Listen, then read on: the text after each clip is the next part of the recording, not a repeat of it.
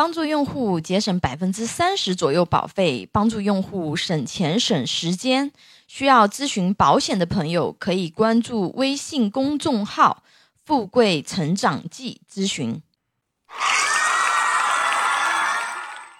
今天给大家分享的是什么是重疾险啊？重疾险它能给你解决什么问题？我们先来说说啊，什么是重疾险？那重大疾病保险的话呢，是由啊保险公司经办的，以特定的重大疾病啊，比如恶性肿瘤、急性心肌梗塞啊、脑中风后遗症等作为保障项目啊。当被保险人患有合约内的重大疾病啊。给予适当补偿的商业保险行为啊，这是唯一一种可以比较省心、保障终身疾病风险啊赔付保额的这个产品啊。重疾险如果是拿白话来说，就是只要被保险人啊发生合约内的这个重大疾病啊，保险公司它就要一次性赔付保额给那个被保险人。我们拿这个五十万举例啊，比如说这个有一个。呃，人啊，买了五十万的这个重疾保险啊，他如果确诊了这个重疾险合约内的这个病症，那保险公司要一次性啊赔付五十万给到这个就是被保险人。那按照中国保监会的监管要求啊，能够冠名重疾险的产品，必须提供六种核心重疾啊。哪六种呢？恶性肿瘤啊，急性心肌梗塞、脑中风后遗症啊，重大器官移植术，或者是说啊，造血干细胞移植术啊，冠状动脉搭桥术，中末期肾病的保障啊，这六种这个重疾患病数量啊，占总体重疾患病数量的百分之八十到百分之八十五啊。另外的话呢，中国保险行业协会还规定了另外十九种啊比较常见的这个重疾，总共加起来二十五种。重疾险的前二十五种重大疾病啊，都是由监管部门规定的啊，都是一样的疾病啊。那如果说你去看那个保险公司的这个合约啊，那前二十五种啊，基本上都是一样的一个疾病啊。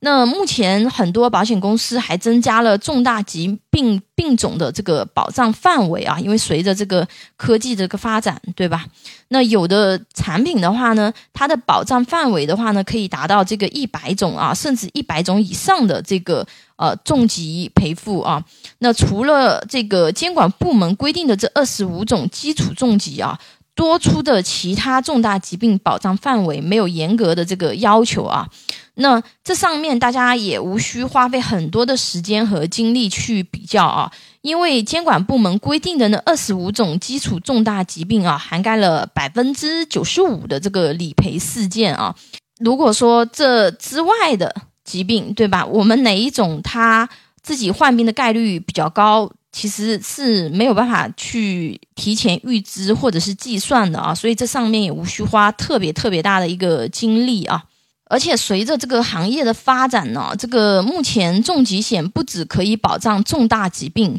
啊，比较优秀的一些产品的话呢，都增加了轻症啊、中症啊、身故赔付啊，甚至还有癌症多次赔付、重疾多次赔付啊。那嗯，不同的这个产品，它的一个保障内容是不一样的。那下一堂的话，会给大家分享一下，就是如果说选择重疾险的话，一般有哪几个选择维度啊？接下去我们分享这个重疾险能给你解决什么问题啊？那首先按照。前面的分享，大家应该知道啊，就是重疾险可以一次性赔付一笔保险金给到这个被保险人。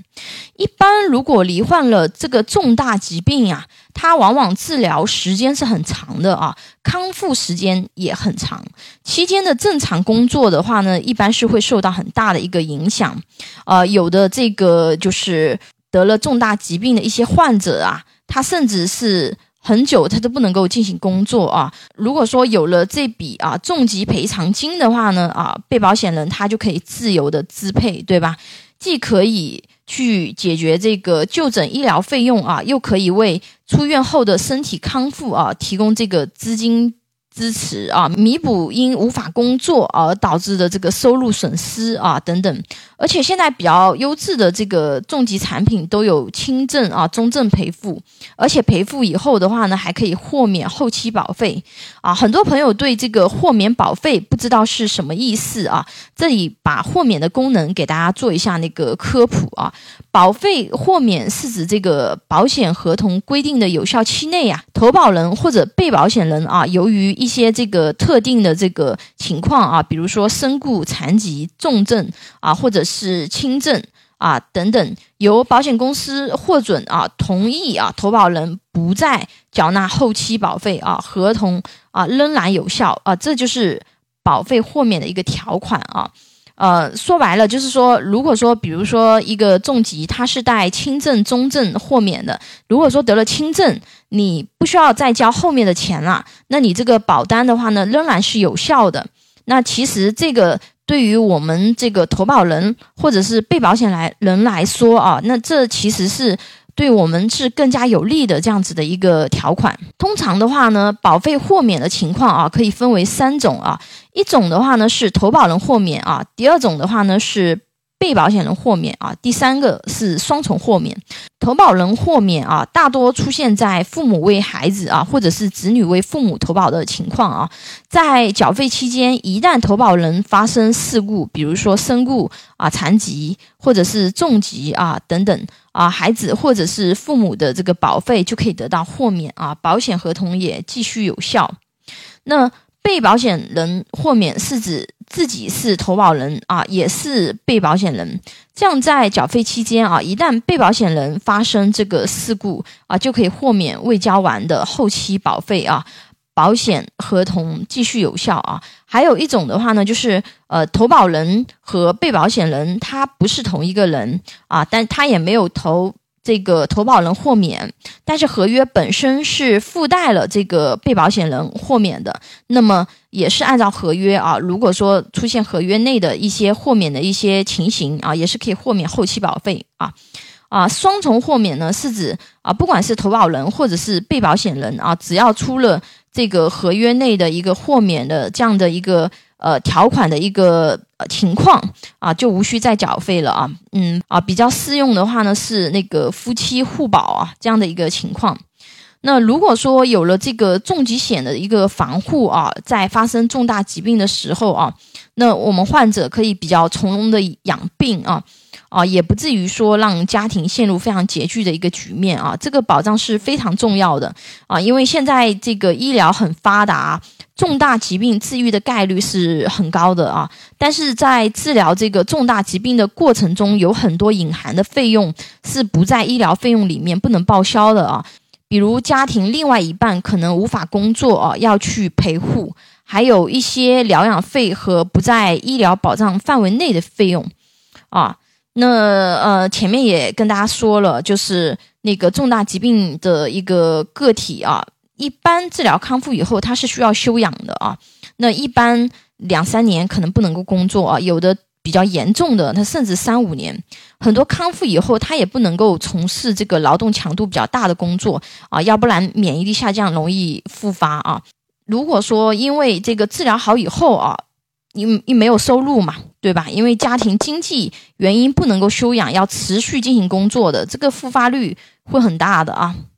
哦，每次的话呢，我在这个朋友圈有看到一些这个水滴筹啊、爱心筹啊，相信朋友们应该也有看到过啊。那个内心其实都是挺沉重的啊。虽然我每次也会尽一点这个绵薄之力啊，但是这种力量对于事件的这个帮助实在是太微乎其微了。